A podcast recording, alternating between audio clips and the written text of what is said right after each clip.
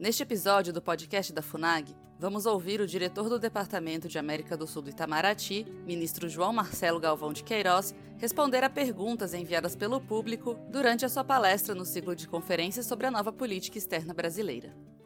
Eu tenho aqui já algumas perguntas da, da que foram encaminhadas é, e que eu queria então passar diretamente a ler é, na ordem em que foram recebidas, a começar pelo próprio senhor Fabiano Nogueira, né, que, que nos é, assiste desde o início aqui, presidente do Conselho de Política e Mercado Internacional da FIEMG. Né?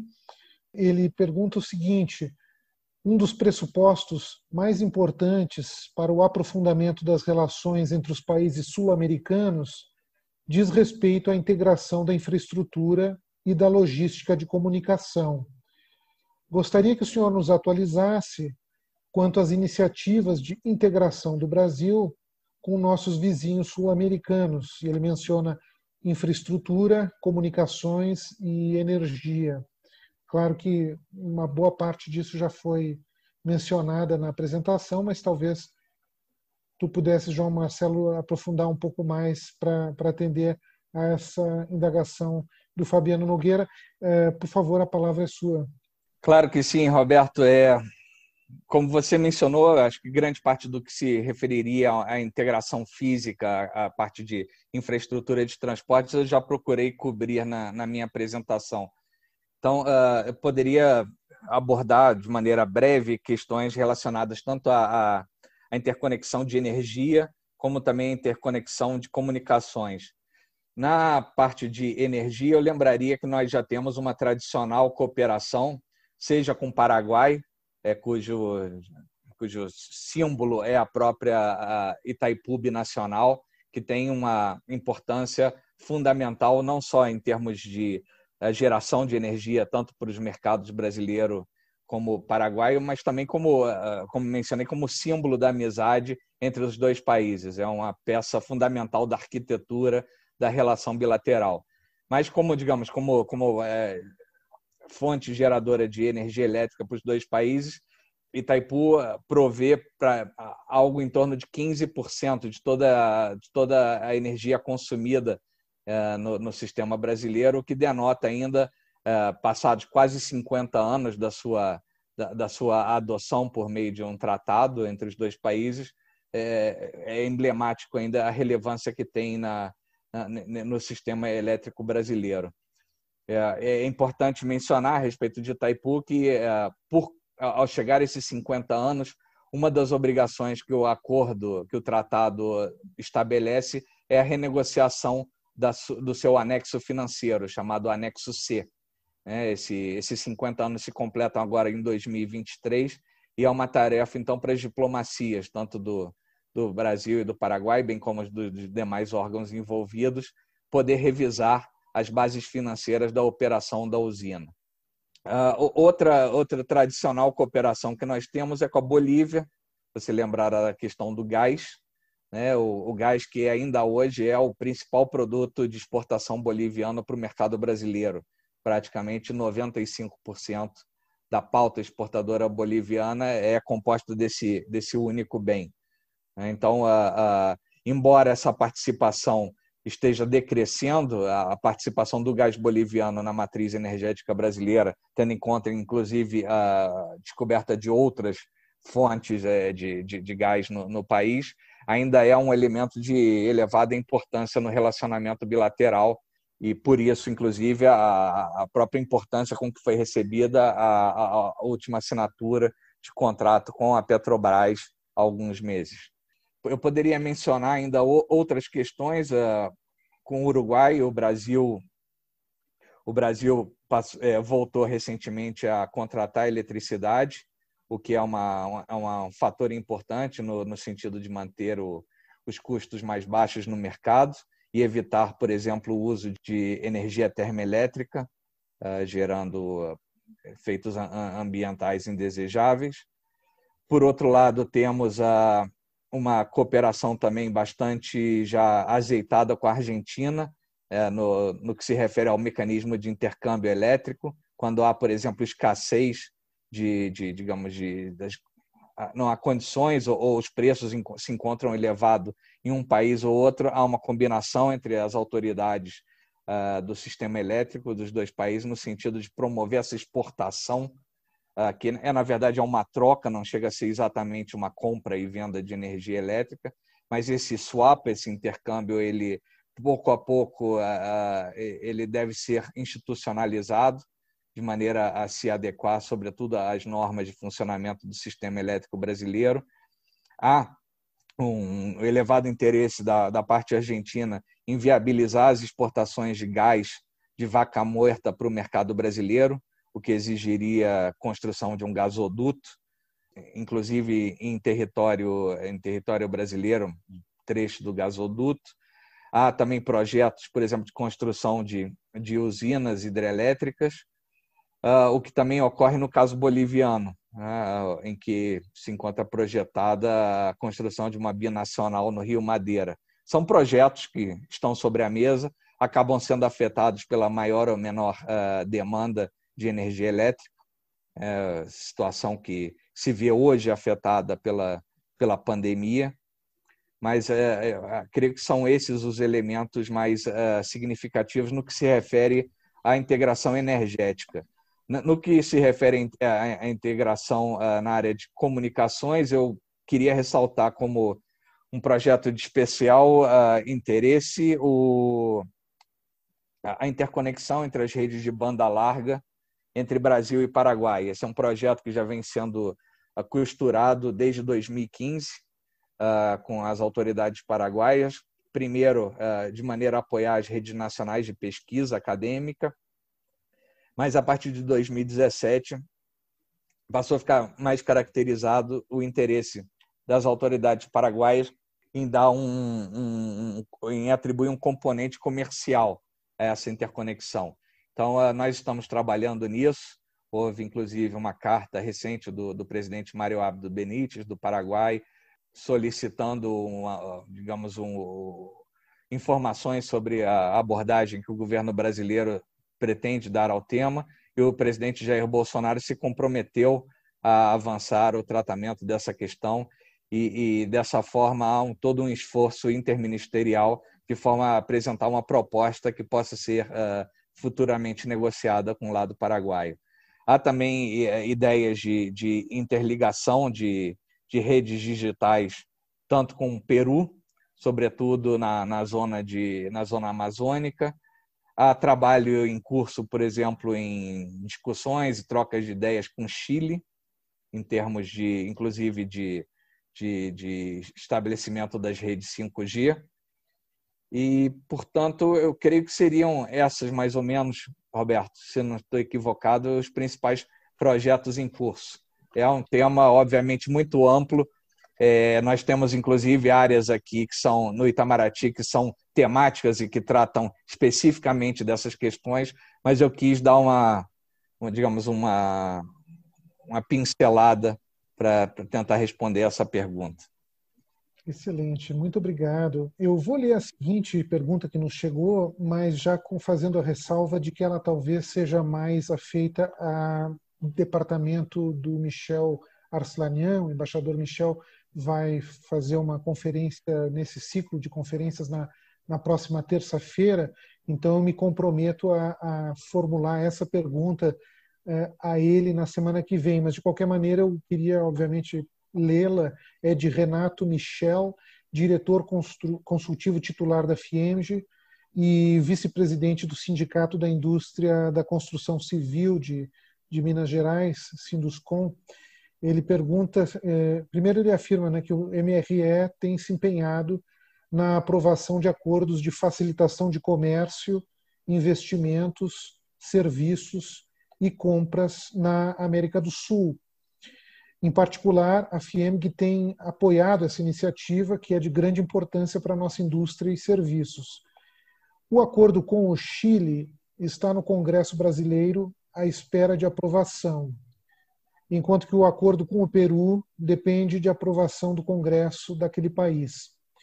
É, qual é a situação dos acordos negociados no âmbito do Mercosul e com outros países da região. Então, é, eu não creio que, enfim, não sei se o, o ministro João Marcelo vai querer fazer alguma consideração geral, mas uhum. é, eu entendo que seja realmente mais é, uma pergunta da alçada da competência do embaixador Michel Arslanian Neto, que, é, como eu disse, fará a próxima conferência na terça-feira que vem, às 18 horas. Então, eu passaria diretamente para a pergunta seguinte, que é do coronel Roger Mata, do Sistema de Defesa, Indústria e Academia e Inovação do Exército Brasileiro, no escritório de Minas Gerais, do CISDIA.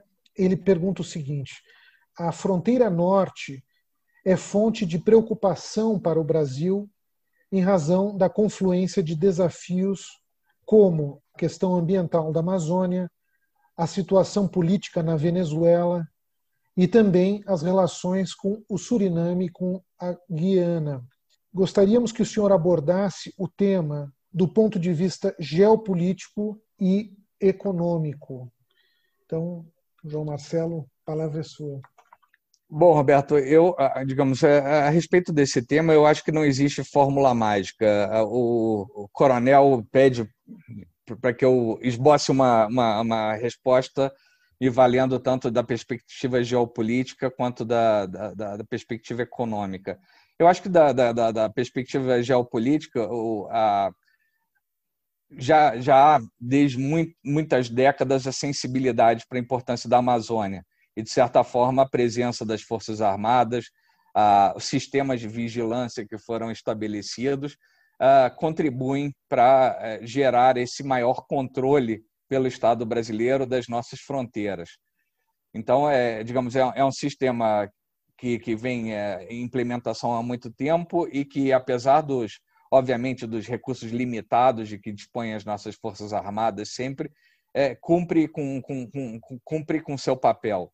Agora, com relação ao tema econômico, é que me parece que é a questão que está na ordem do dia. Né? Quando a gente hoje discute a questão da Amazônia, sobre as ações que devem ser conduzidas ou implementadas com relação a toda essa região, me parece que o principal desafio é reverter o que eu mencionei na minha apresentação, a situação de pobreza de 20 milhões de pessoas que se encontram abaixo da, da, da linha considerada de pobreza. Essa, essa, essa situação ela passa necessariamente pela geração de oportunidades. E uh, do ponto de vista do, do Itamaraty, essas, essas oportunidades elas são geradas em, uh, em uh, conjunto com os vizinhos, seja por, por exemplo, como, com obras de infraestrutura que é, melhoram as condições de acesso da, da, das cidades amazônicas a, a outros mercados, seja da, da própria região sul-americana como do, é, do exterior, extra-regionais. Eu mencionei aqui pelo menos duas obras, digamos, duas estradas, a Pucallpa, Cruzeiro do Sul e Lindenletten como, como uh, iniciativas que poderiam contribuir nesse sentido, mas há também todo um esforço, eh, não só da minha área no âmbito da OTCA, mas também na área de meio ambiente, em eh, promover eh, situações de investimento e de identificação de parceiros internacionais, inclusive no que se refere a financiamento junto a organismos de crédito multilateral. Então, é, é algo que deve, deve ser atacado por várias frentes. Eu acho que a, a geopolítica é tão importante quanto a econômica. Perfeito. Muito obrigado. Eu vou passar então para uma pergunta de Alexandre Moll, presidente regional da FIEMG, presidente do Sindicato da Indústria de reparação de veículos de Minas Gerais, Sindirepa MG.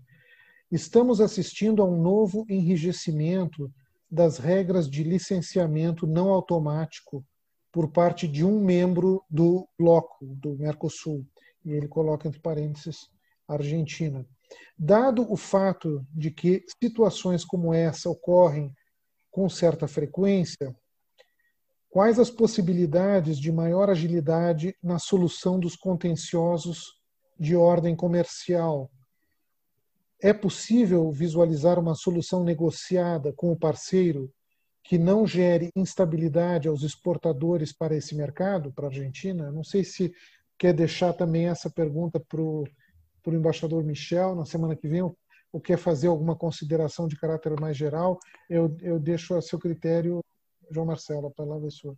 Não, obrigado, Roberto. É, eu, eu, não ousaria, digamos, querer traçar um, um horizonte ou uma perspectiva para resolução dessa questão, mas é, gostaria de dizer que o, que o governo brasileiro está atento a essa situação, seja o, o Itamaraty, seja a nossa embaixada, e uh, sempre tentará resolver as, as, eventuais questões de demora nesses licenciamentos que possam surgir, é, surgir, seja no plano bilateral, seja no plano do Mercosul, quando, obviamente, se trate de pauta da, da Comissão de Comércio do Mercosul. Mas é, eu acho que é sumamente importante que é, esses exportadores brasileiros façam chegar suas eventuais é, queixas ou reivindicações junto ao Ministério das Relações Exteriores para que a gente tenha essa situação bem mapeada. Isso é fundamental sempre para poder é, solucionar as eventuais dificuldades que surgem. Perfeito. É, a próxima pergunta que nos chegou, eu creio que também é mais é, da alçada do embaixador Michel, mas eu vou lê-la de qualquer maneira. É de Alexandre Pestana, diretor do Sindicato das Indústrias de Beneficiamento e Transformação de Vidros e Cristais Planos do Estado de Minas Gerais, Sindividro. É, gostaria de fazer as seguintes perguntas ao ministro João Marcelo Galvão de Queiroz. Primeira, quando poderemos consolidar o processo de integração econômica na direção do mercado comum? Quais os desafios ainda pendentes nas áreas de cooperação regulatória e harmonização técnica? Qual é, qual é de fato o alcance pretendido no mercado comum do Sul, no Mercosul.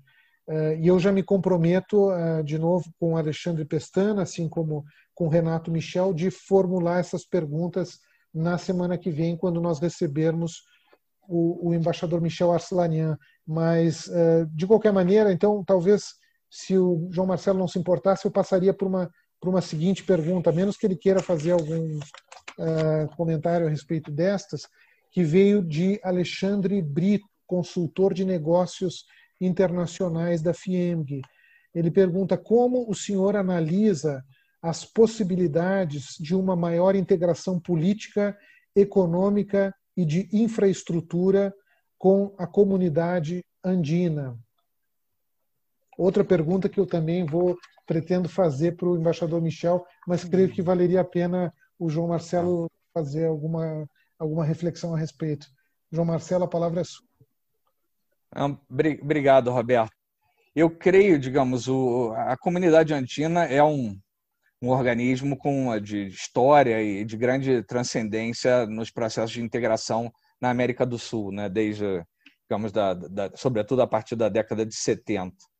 É, agora, a minha, a minha impressão, é, sem querer é, adentrar a seara do, do meu colega Michel, é que a, a ação diplomática brasileira e também dos países do Mercosul sempre uh, uh, optou não por uma, por uma vinculação com a comunidade andina, mas uh, com, os países que a conformam. Não é por outra razão, por exemplo, que o, que o Mercosul tem as suas tem tanto a sua estrutura de Mercosul e Estados associados para o tratamento de temas de, da vertente mais política, como também dos acordos que foram avançados em termos de, de, de, integração comercial e de livre comércio ao longo dos anos, a partir dos anos 90, ah, com países específicos da comunidade andina.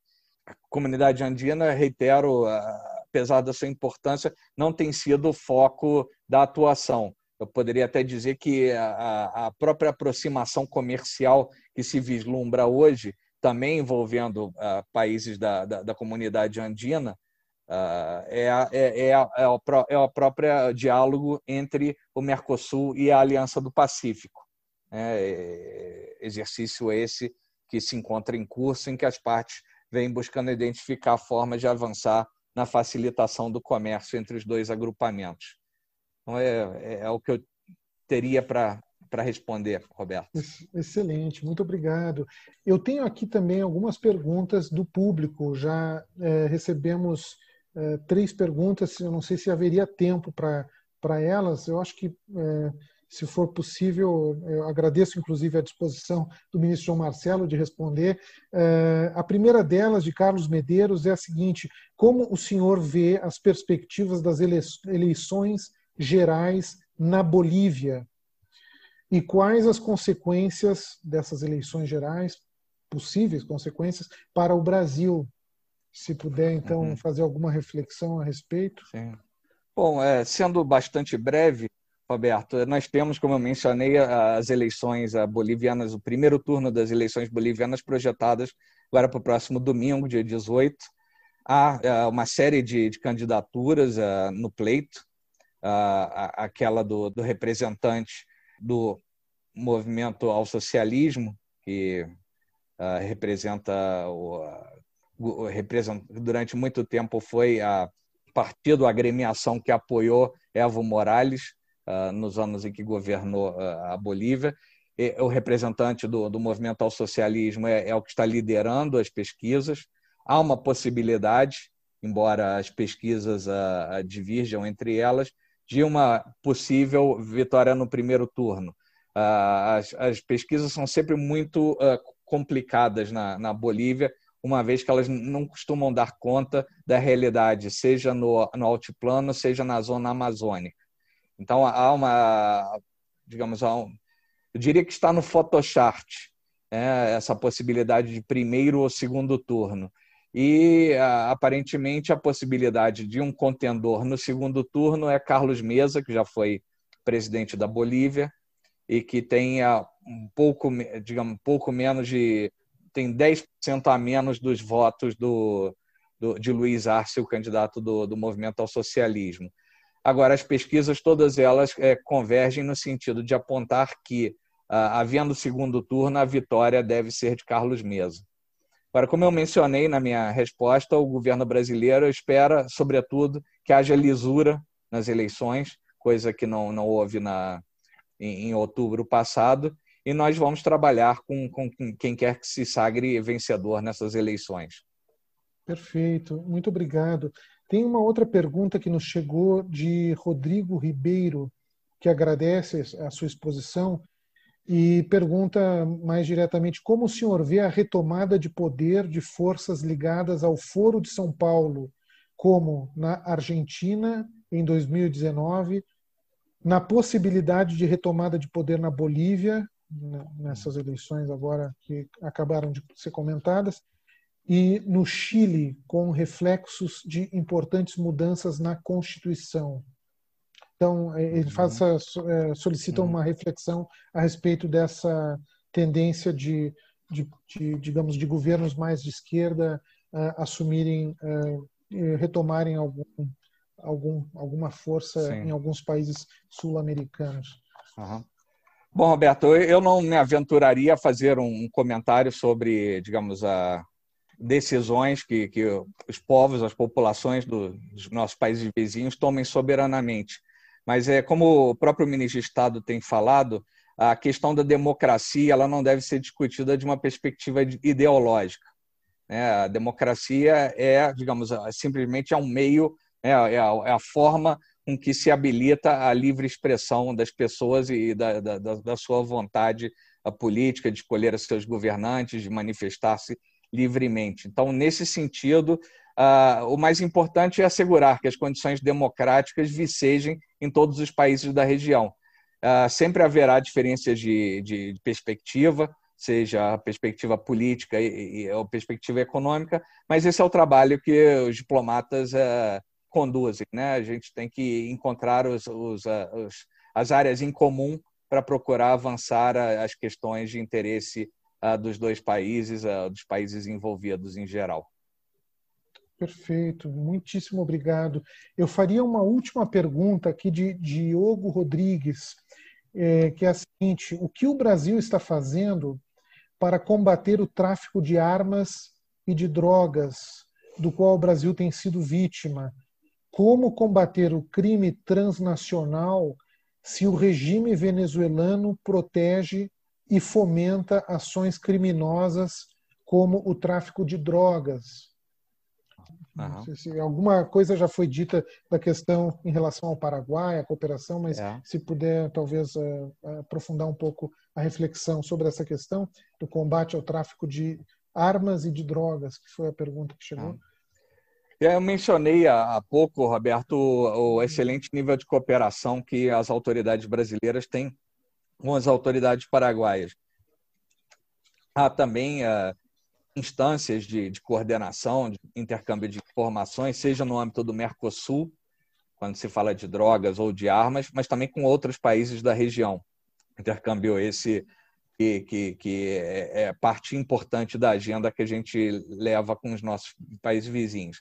Agora, a situação venezuelana, como você mencionou, é uma situação de enorme gravidade em função da, da própria incapacidade do Estado venezuelano de de ter controle sobre o seu território, em que parece terceirizar esse controle para uh, uso, uh, uh, permanência de forças paramilitares, seja do, da, da, própria região, seja de, de, de, fora da região, e onde essas forças acabam conduzindo atividades ilícitas as mais diversas.